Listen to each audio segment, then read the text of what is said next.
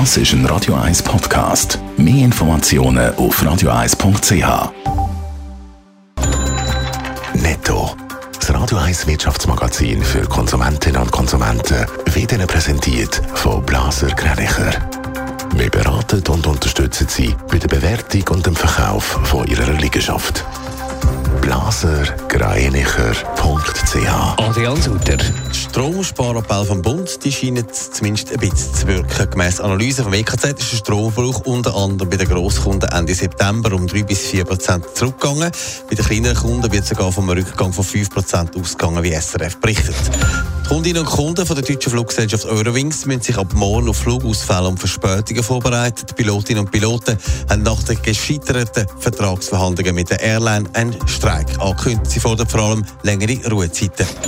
Internetplattformen der EU müssen künftig stärker gegen illegale Inhalte vorgehen. Die EU-Staaten haben dem Gesetz über digitale Dienste zugestimmt. Zum Beispiel müssen die Anbieter jetzt verstärkt gegen Hassreden, Terrorpropaganda und auch den Verkauf von gefälschten Waren vorgehen.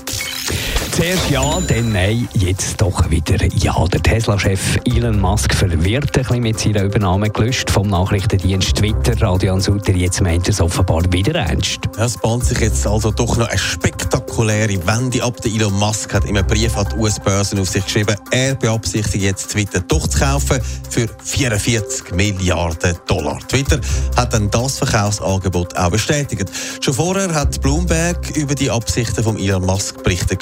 Im April hat Elon Musk verkündet, er will Twitter kaufen. Die Absichten sind dann im Juli eigentlich für gescheitert erklärt worden und jetzt also doch wieder eine Wende. Und es hat ja noch wegen dem Übernahme einen Rechtsstreit gegeben.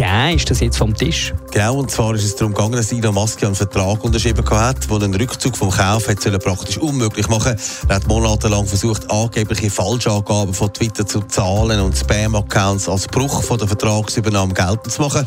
Allerdings war es fraglich, ob er da vor Gericht gewonnen hätte. Jetzt wäre dann natürlich das Gerichtsverfahren nicht mehr notwendig, wenn der Tech-Milliardär die 44 Milliarden doch noch auf den Tisch legt. Netto, das Radio 1 Wirtschaftsmagazin für Konsumentinnen und Konsumenten.